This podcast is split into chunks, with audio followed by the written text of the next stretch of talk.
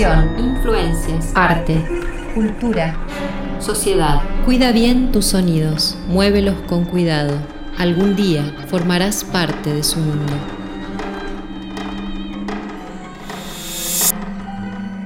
Charlas contemporáneas.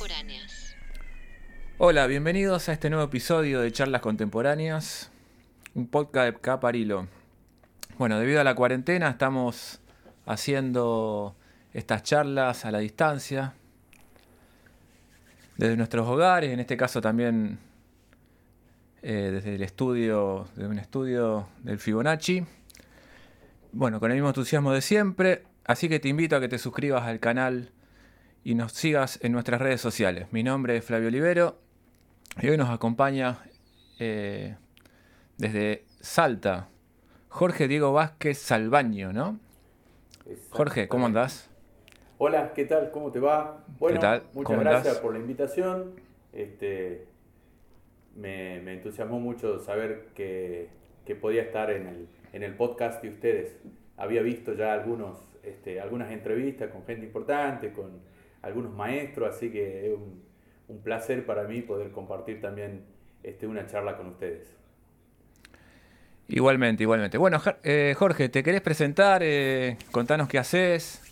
Bueno, eh, mi actividad principal es, este, la soy director de orquesta, eh, compositor y docente. Eh, yo estudié en, en, la Universidad del Litoral, en Santa Fe.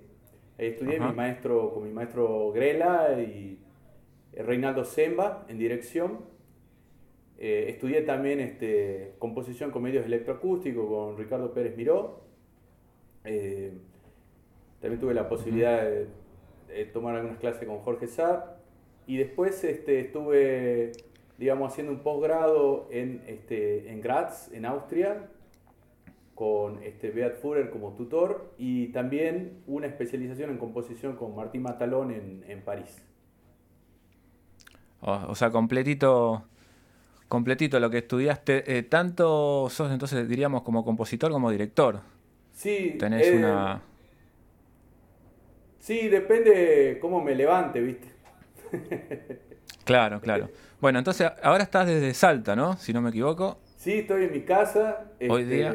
En más o menos son unos 10 kilómetros del casco céntrico histórico de Salta, eh, al frente de, la escuela de música, así que salgo un minuto antes.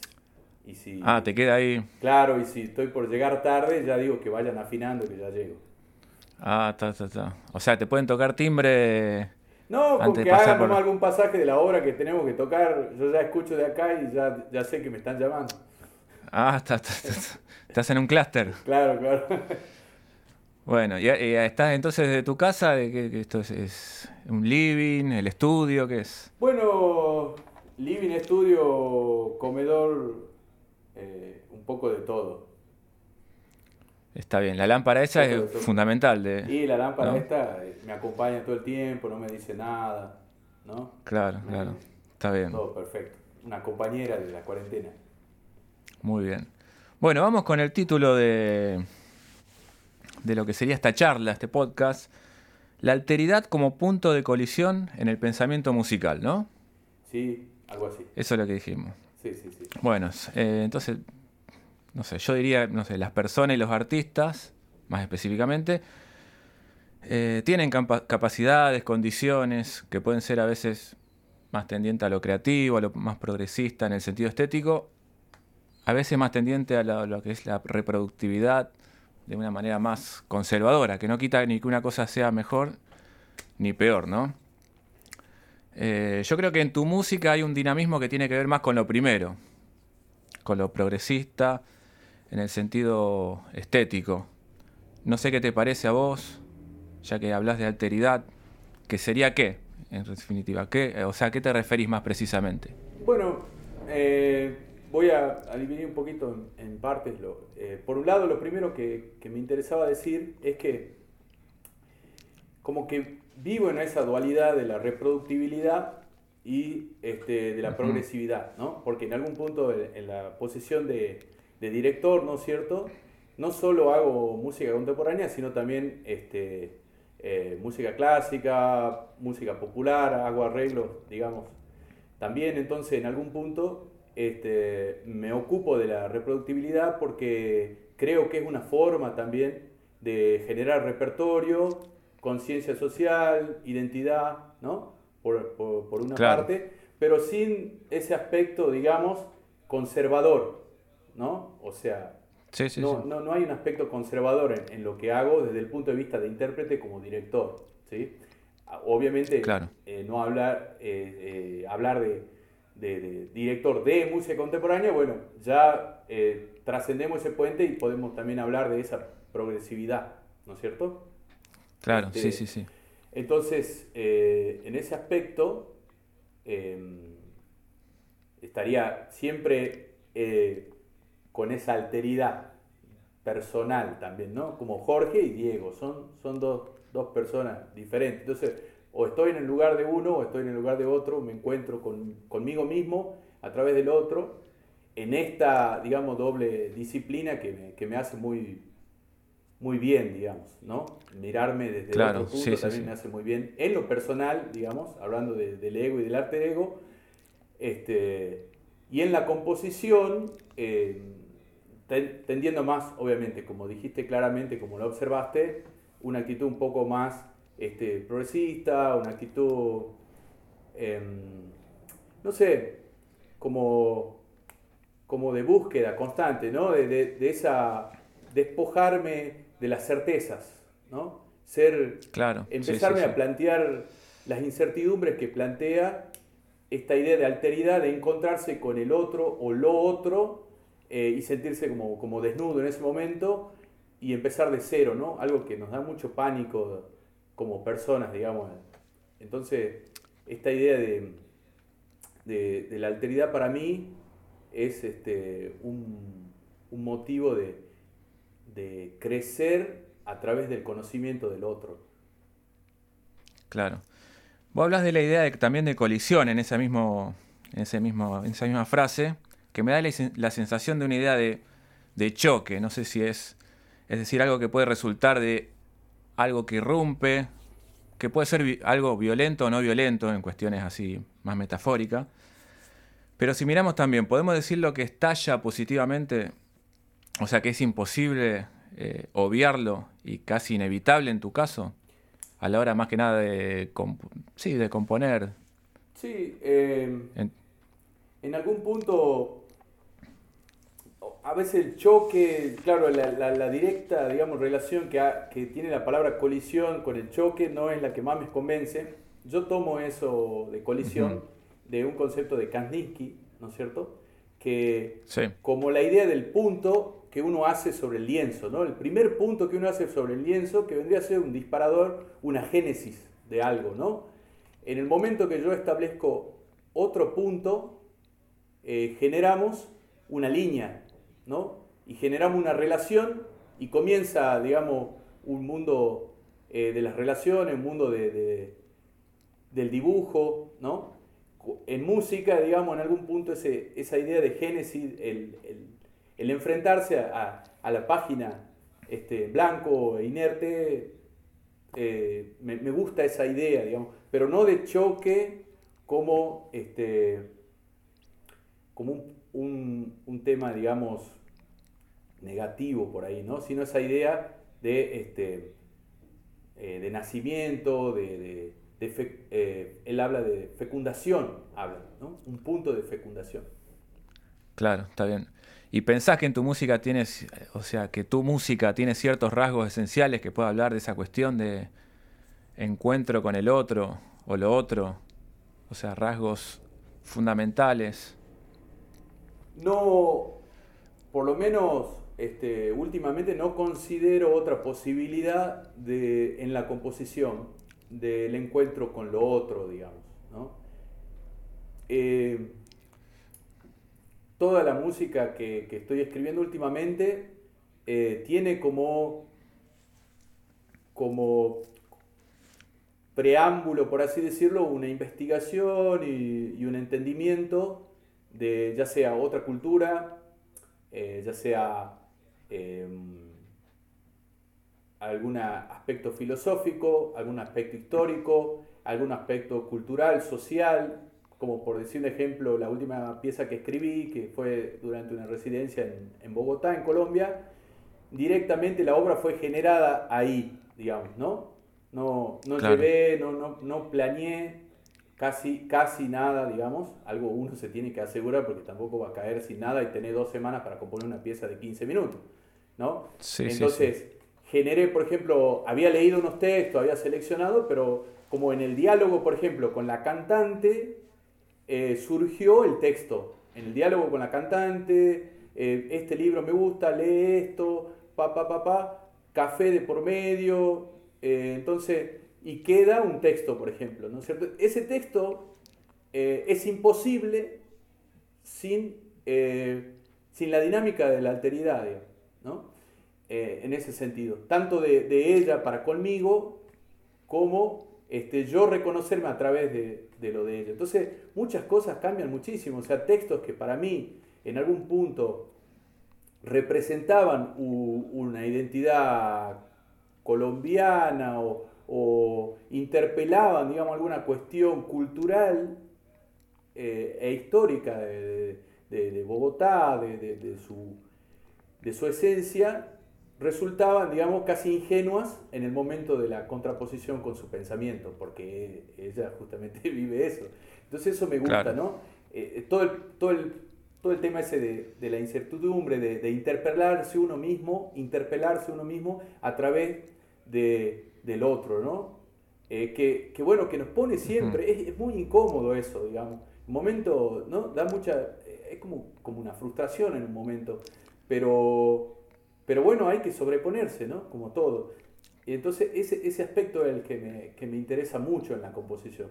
Por lo tanto, no interesa tanto cuál es el texto en sentido global, el objeto, eh, el concepto con el que yo me enfrente, sino esta, esta dualidad, este encuentro, eh, eh, la otredad, digamos, con la otredad, que ya puede ser, como te digo, una persona, un, un, algo, digamos.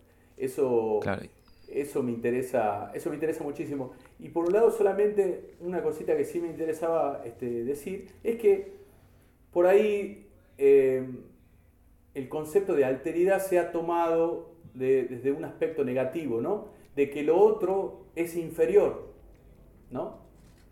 De que lo otro, digamos, es sometido, de que lo otro, digamos, eh, se lo ve desde, desde, desde otro plano de jerarquía. Entonces, muchos textos acerca de la, identidad latinoamericana, digamos, han tomado ese concepto como algo negativo. Yo, yo, lo, yo lo busco más en su esencia, digamos, filosófica, este, fenomenológica, de este, directamente ese encuentro, ¿no? ese, ese diálogo, ese diálogo em, virtuoso. Bueno, eh, Jorge, entonces eh, veníamos hablando de toda la cuestión de la alteridad, del trabajo con el otro. Eh, bueno, tenés un gran camino recorrido. ¿Cuántas obras más o menos tenés o estrenadas o compuestas?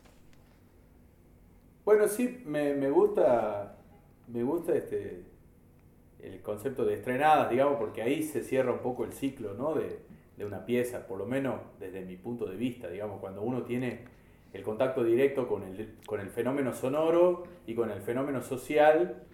Y, yo asocio mucho además el proceso de ensayo y, la relación humana, como, como hablaba antes, ¿no? Eh, eh, la verdad que no sé bien, pero, pero entre música con todos los medios posibles, o sea, estoy diciendo o electroacústica, para orquesta, cámara, solista, eh, debo tener estrenada más de 40 piezas, sí. Ah, bastante. Sí, sí. Sí, sí, sí, mucha. Eh, bueno, y toda esta experiencia que te da todo, tanto la música contemporánea, como compositor, como director, la posibilidad de trabajar eh, como director con música de otros, es un beneficio extra, supongo, un aprendizaje en cada obra. Eh, ¿Qué música, qué situaciones o qué obras pensás o compositores pensás que fueron trascendentes, que colisionaron con vos o con, con algo interno tuyo? Bueno, eh, también eh, la idea esta de... No te podría realmente decir si, si hay una obra específica que me haya, digamos, este, me haya generado esa, ese, ese impacto, esa, esa impronta, porque en realidad en el contacto con el compositor, eh, eh, al estrenar una pieza, eh, es donde realmente se aprende, ¿no? Y, con las diferentes personalidades de cada compositor, con, con, esa relación de visión de obra, ya sea desde la perspectiva del compositor o de mi perspectiva, este, va, va siendo, digamos, de esta relación, no sé, crecer, digamos, y va impactando en tu, en tu, en tu quehacer. Así que yo creo que no te podría decir exactamente si alguna obra en específico eh, me produjo esa colisión, esa génesis, esa fecundación, digamos. Eh, parte, de, parte del quehacer, eh, el crecer y las relaciones y esa, y esa alteridad que se genera este, en, cuando uno va a estrenar una, pieza y lo tiene el compositor, ¿no? Eh, no hay un pasaje que uno diga, un pasaje musical, no, este pasaje me cambió la vida. No, no podría hablar de, de, obras en específico, sí de, de relación, digamos, con las personas. Claro, es toda una suma de un montón de experiencias que, que has tenido a lo largo de tu carrera. Sí, claro, claro. Y eso me, me, siento que me enriquece muchísimo, ¿no? Me enriquece muchísimo. Eh, eh, tratar de, de, ponerse en el lugar de otro, del otro, de encontrarse con el otro en, en estas actividades, en estas disciplinas, ¿no? Ya sea hasta como docente, ¿no?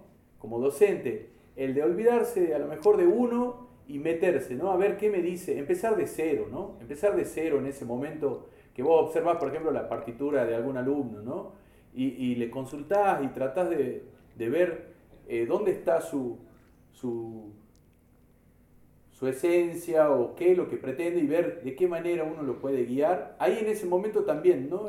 Como que uno tiene que tratar de despojarse un poco de, sus preconceptos o, o de sus ideas. Y ahí, ¿no? Entramos en ese plano de la incertidumbre y en ese plano de volver a, de volver a ese punto de fecundación, como decía al comienzo, ese punto que cuando establezco un segundo punto según Kandinsky, ya proyecta una línea, ¿no? Y comienza, digamos, este, el, mundo de las relaciones. Claro, qué bueno, qué bueno.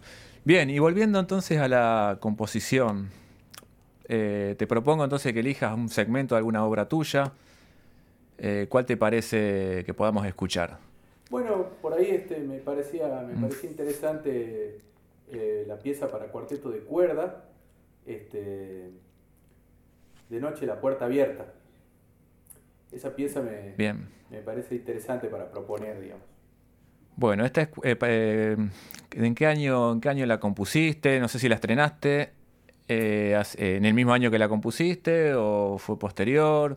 ¿Cómo fue algo que nos puedas contar. Sí, realmente elijo esta pieza y, y, más allá, digamos, de la cuestión técnica o de la cuestión musical o algo así, es porque representa algo interesante eh, eh, dentro de mi producción, que es que es una pieza que compuse eh, y, y, tuvo muchos problemas para ser estrenada, digamos, tuvo muchos problemas para ser estrenada, ensayé, digamos, eh, diferentes escordaturas, entonces siempre hubo eh, en mí, digamos, ese temor de que funcionara. Yo lo había probado, digamos, con, con, instrumentistas, algunos pasajes, técnicas, digamos, eh, pero siempre estaba, digamos, la mirada del, del intérprete algo como, no, esto, mucho trabajo, ¿no? Como que no, y, y nunca tuve la oportunidad de que, de que alguien este, eh, le interese, digamos, y se, y se ponga a trabajar, digamos, en la pieza, ¿no? Claro, vos la habías... Eh, si la compusiste eh, así por motus propio o alguien te la pidió, o era para algo en especial.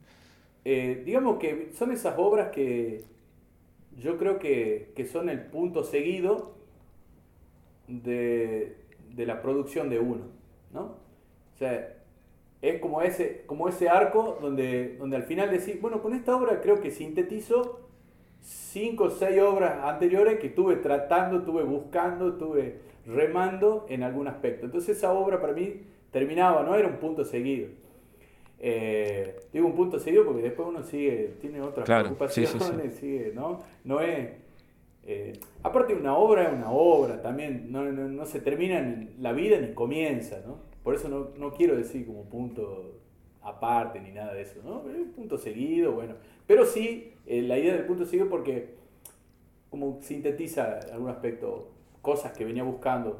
Y a veces cuando uno hace ese punto seguido, después abandona y digo, bueno, ahora me interesa otra cosa, ¿no? Me interesa otra cosa, voy por otro lado, no tengo temor a eso. Si revisan mis piezas van a ver que todas las piezas como que suenan este, bastante diferentes, ¿no? O exploro, digamos, cosas por ahí que son raras hasta para mí.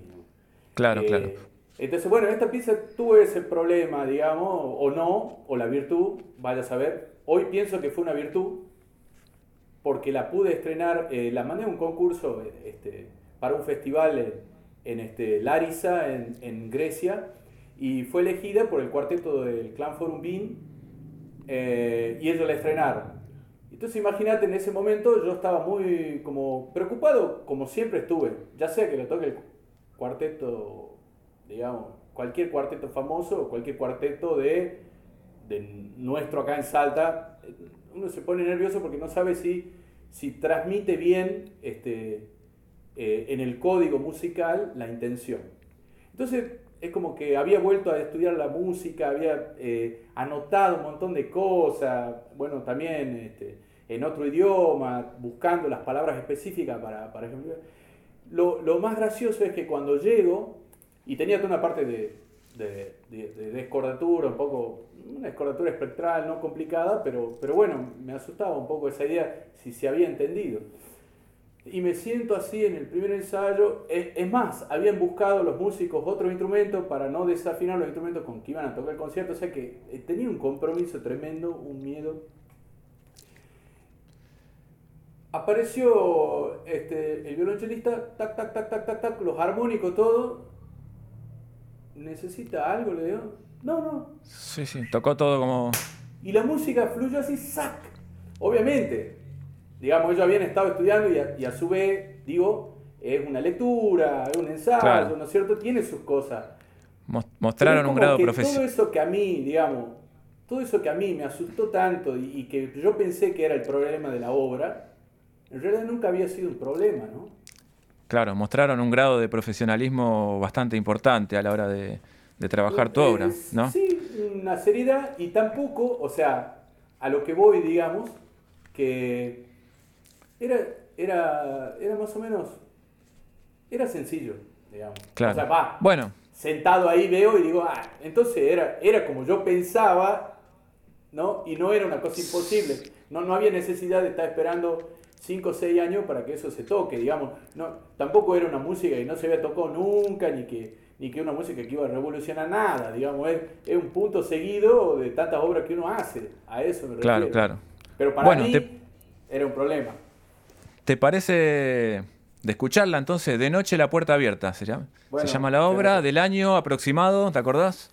Y yo la debo haber compuesto en el 2013 más o menos, eh, en el proceso, y se estrenó en el eh, eh, diciembre del 2018. Bueno, uff, cinco años más. Bueno, de noche la puerta abierta, fragmento de la obra de Jorge Vázquez.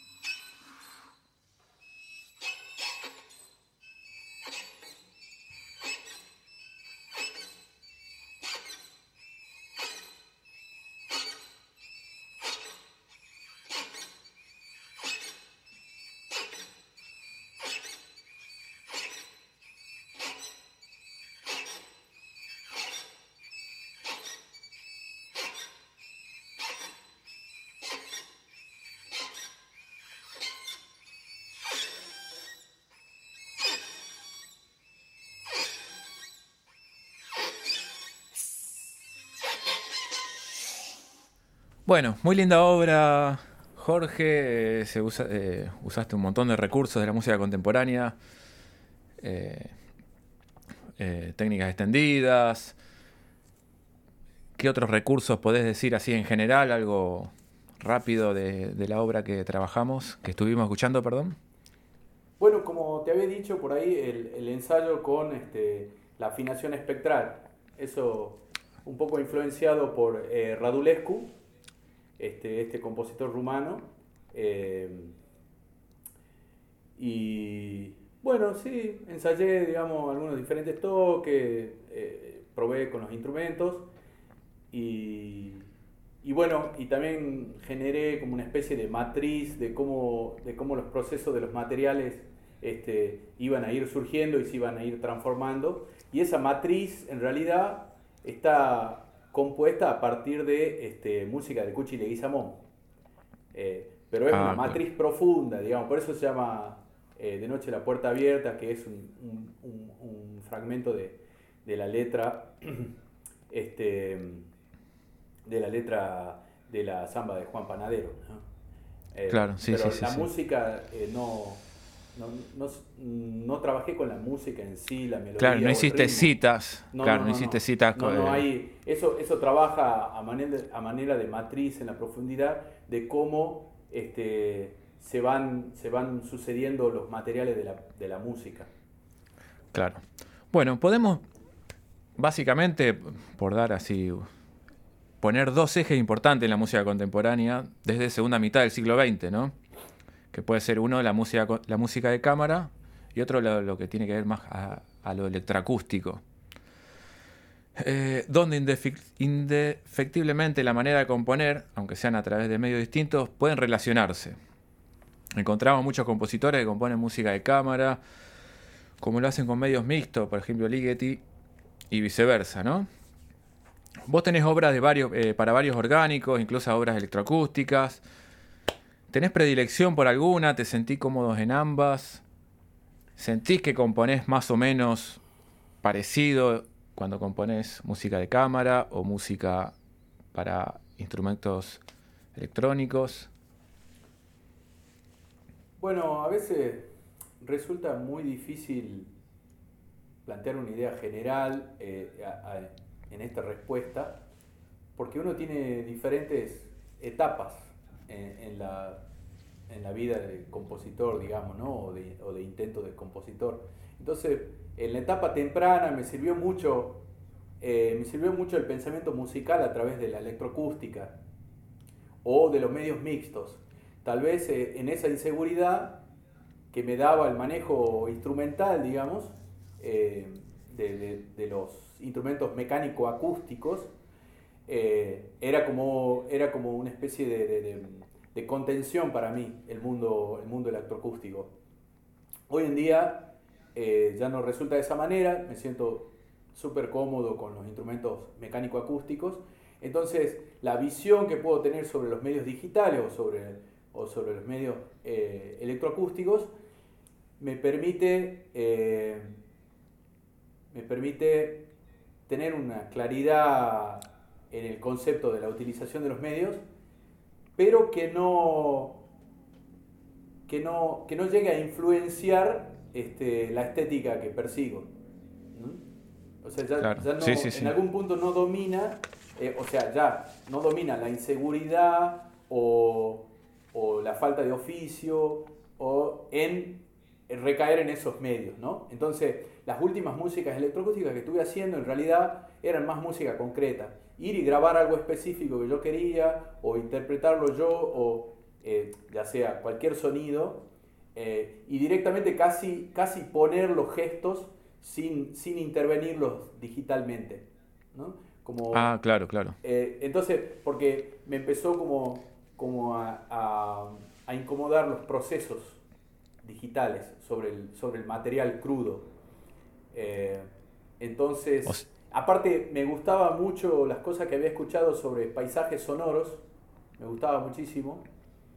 Eh, no sé, eh, tal vez también la música de humanofonía de Orellana también me influenció en ese momento, eh, va, en ese momento, Quiero decir que, que en algún punto esta idea de, de, lo concreto directamente y que lo electroacústico tenga que ver con esa escucha diferida, ¿no es cierto? Claro.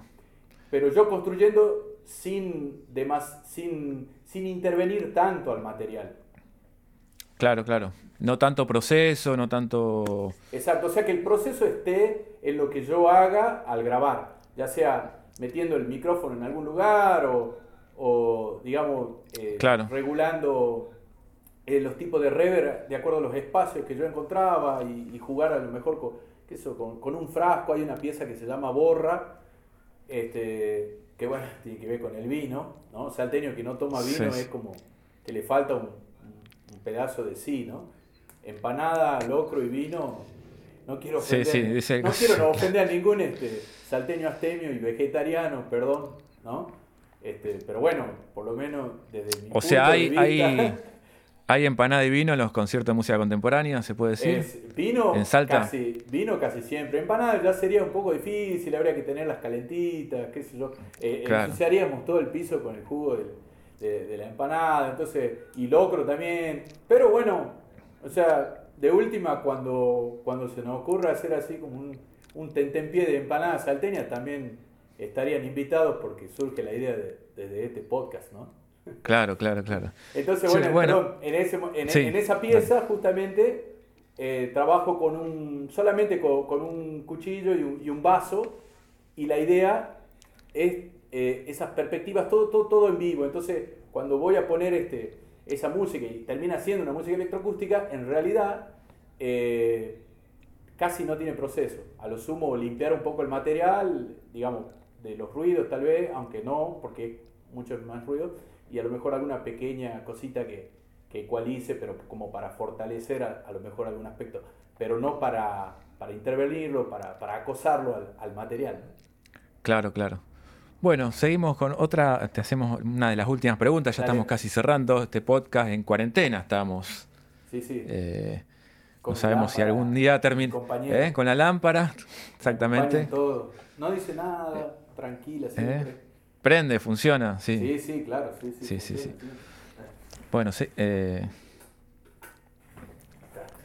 sí, es, es, fuerte, se ve que. ¿Cómo crees que el arte contemporáneo transforma o influye en, nuestra sociedad?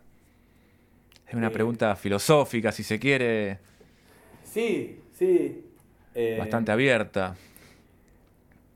Yo creo que, en, el, momento que te interpela como, como ser humano, ¿no? como sujeto histórico, como sujeto cultural, en la medida en que, en que te mueve, en la medida que, que te hace observar las cosas de otra manera, está, está influyendo, ¿no?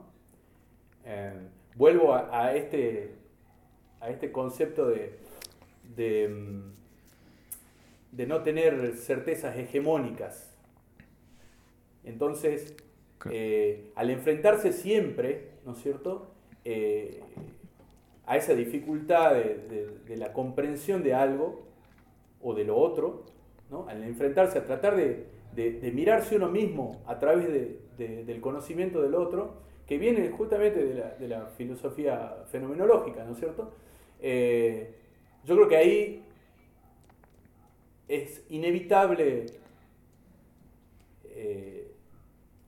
no tener una influencia en algún aspecto, digamos, ¿no? Así que, digamos, y desde el punto de vista ya, digo, militante, mi postura en el que hacer como director, como docente, como compositor, este, es eso, digamos, ¿no? Es ver de qué manera uno moviliza, ¿no? Eh, llega de alguna manera.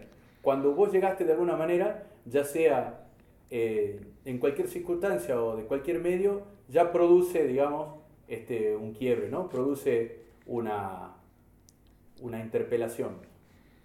Claro. Bueno, pregunta obligada, última pregunta, después pasamos a un, nuevo segmento. Pregunta obligada que le hacemos a todos. Eh, ¿Qué compositor nos recomendás que escuchemos? Eh, bueno, eh, hago, un mea culpa ahí, en el sentido de que me parece que tenemos que, empezar a, eh, escuchar eh, lo que nosotros mismos producimos, no yo mismo, ¿no? sino este, como sociedad argentina, como sociedad salteña, como, como personajes, digamos, eh, instalados en, en, diferentes lugares, con diferentes características. ¿no? rompamos un poco la globalidad. La globalidad no está, no está liquidando, digamos. Eh, eso. Y al, y al empezar a, a, mirar hacia adentro, digamos, siempre recuerdo también al maestro Grela, digamos, con esto, eh, escuchar música que, que, que, tenga que ver, que conocer más que nada, ¿no? Este, eh, hago media culpa, digo, porque por ahí uno también, ¿no? Termina escuchando otras músicas por ahí que no está mal, son parte de la formación, son parte de, del conocer, digamos, realmente música que se hace increíble en todos lados, pero a veces este, ocupamos demasiado tiempo en, eh, en, cosas que por ahí nos son mucho más lejanas también, no sé, ¿no? Eh, solo eso, es como una reflexión personal de decir, bueno, yo eh, tengo ganas o debería escuchar un poco más de nuestra música desde el barroco, digamos, ¿no? De nuestra música del barroco. Claro, lo que, sí, lo sí, que sí. esté más cerca nuestro, también lo que, lo que nos represente, lo que, lo que a, aunque sea geográficamente, eh, nos sea cercano para, para descubrir otras cosas también que son propias de. Semáforo de cuarentena. Bueno, pasamos al último segmento de estas charlas contemporáneas, el semáforo de cuarentena. Bueno, este es un juego. Te vamos a preguntar, no es algo teórico, sino que te, son cuestiones de tu gusto personal. Sobre tres compositores. Bueno. Luis Llaneo, Luis Llaneo, Graciela Parasquevaidis y Carlos Chávez. Bueno, tenés el semáforo contemporáneo, tenés el rojo, el amarillo y el verde. ¿Y qué tengo que hacer? ¿Poner verde o rojo a, a cada uno? de los Exactamente, sí, sí. Uh, Sí, sí. qué compromiso. Qué compromiso. Eh, a ver, no sé si pondría un, un- un rojo a, a alguien, digamos, ¿no? Eh, eh, de verde, digamos, bueno, a mí si hay algo que me, que me gusta de Luis es que se pasó casi 20 años en Tucumán, ¿no? Y, y justamente para mí es como también una referencia en eso, porque él este, estuvo acá en el norte, lo trajo Stravinsky, si, mal no recuerdo, y, dirigió la orquesta. Eh, y bueno, su concierto Aymara para violín también, que, lo estudié, eh, y que bueno, hubo unos problemas y no lo, no lo pude estrenar, o sea, lo estrenar yo, digamos, en el sentido de que yo la primera vez que lo iba a hacer. Espero que poder Claro. hacerlo en alguna vez, pero, pero bueno, este, va el semáforo verde para, para el llaneo. Eh, Graciela Parasquevaide la conocí personalmente, eh, me parece también una figura fundamental este, de, de la música latinoamericana, eh, no solo su labor de compositivo, Sí. sino, digamos, de, eh, investigativo y, y el archivo que se ahora, ahora este, vi que están haciendo cosas súper interesantes donde uno puede consultar el archivo, lo, lo subieron a, a- a la página, a, internet, digamos, Ah, qué bueno. súper sí. interesante eh, con, con lo que era todo el núcleo Nueva Música ¿no? de Uruguay. Eh, me volaron la cabeza cuando escuché los Magma de, de Glaciera Parasquevaidis y la, tuvimos la posibilidad de- de- de tocar una música de ella con ella presente eh, en Sí, el sí. debut de lo que era Ausen Ensemble en Santa Fe. Así que una mezcla de emociones fue en ese momento, susto, Sí. ¿no? Su- qué sé yo. Súper amable aparte. Graciela súper amable con todo. Sí. Sí, sí. Este, después, digamos, hem- hemos tenido en algún punto eh, algunas disidencias, obviamente, ¿no? En, en el quehacer de uno va, va teniendo diferentes e- experiencias y a, y a- y a la vez este, generan algunas, algunas cuestiones que, que- que con desencuentros, digamos, no personales, sino de, de opinión, digamos, ¿no? Claro, sí, sí, sí. Este, y bueno, y Carlos Chávez, como que él se me hace, en todo caso, a mí personalmente un poquito más ajeno.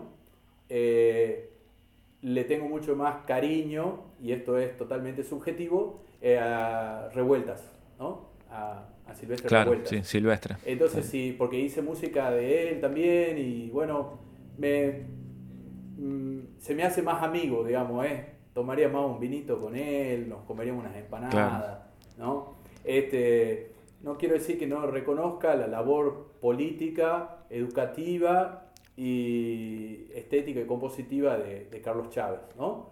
Pero bueno, su función este, era eh, muy, muy distinta a la de, a la de, a la de Revuelta. Entonces, si pienso desde el punto de vista de lo que a mí, digamos, me llama la atención, eh, 8 por radio, por ejemplo, que lo hemos hecho con el ensamble, o bueno, Sense Mayá, eh, de Revuelta, me, me acerca un poco más. Claro. Bueno, entonces quedaríamos eh, Llaneo Verde, Verde, Graciela Verde. Y... Graciela Verde, dos verdes. Bueno, y, Ah, no se puede, un amarillo. y Chávez. Nah. No sé, a ver la producción, no, no, se puede, no, se puede. Eh, eh, para mí pasa todo, chocamos, ¿viste? la colisión. Eh, se da. chocamos todo, está bien. Pero bueno, por ahí. ¿Viste? eh, Viste que a ver por está. el rojo, ¿no? Pero. Sí, sí, eh, sí. De, de acuerdo a lo que te comenté, en todo caso, eh, si tengo que elegir entre Chávez y Revuelta, me, me siento en un bar con revueltas, ¿no? Está bien, bueno. Bueno, clarísimo entonces, eh, Jorge. Eh, bueno, damos por finalizado entonces estas charlas, esta charla de hoy. Eh, Súper interesante todo lo que decís, o sea, impresionante. Eh, ojalá algún día podamos tenerte acá en la ciudad, en Rosario, tanto como compositor o también como director. Sí, sí, sí. No sé si viajás habitualmente para estos lados. Eh, no, hace mucho que no voy, pero siempre estuvo la intención de, de ir, digamos, ¿no? De ir a hacer algo. Claro. eh, y siempre hubo alguna cuestión que ahí no pudimos resolver, pero pronto veremos qué, qué se puede hacer. Eh, mi maestro, este, Horst, Grela, este, Molina, sabía ir siempre a, a- Ah, enseñaba sí. en, Rosario, así que siempre estuve En- sí, en la conectado. facultad, Y mis primeras sí. experiencias fueron yendo a Rosario, digamos, ¿no? También a escuchar música. Así que le tengo Claro. mucho aprecio a Rosario, a la gente, a Natalia Sol- Solomonov. No me, no me quiero olvidar de nadie, pero tengo muy lindos recuerdos de, de Santa Fe, digamos, y de los compositores y de lo que me dejó a mí en mis primeros pasos. digamos. Bueno, bueno, te dejo un abrazo grande, entonces, eh, muchas gracias por todo, por todo el tiempo, eh, no solo que como, como entrevistado, sino que también tuviste que ocuparte de la técnica de- para grabarte, para mandarnos todo lo que te grabás, así que bueno, muchas gracias por todo y bueno, damos por finalizado entonces la charla con Jorge Vázquez. Bueno, muchas gracias. Saludos ¿Eh? a todos y también agradezco toda la, la ayuda técnica que me dieron. No, dale. Bueno, un abrazo grande. Chao. Si te gustó este episodio de Charlas Contemporáneas, compartilo con tus amigos. Y no olvides seguirnos en nuestras redes sociales.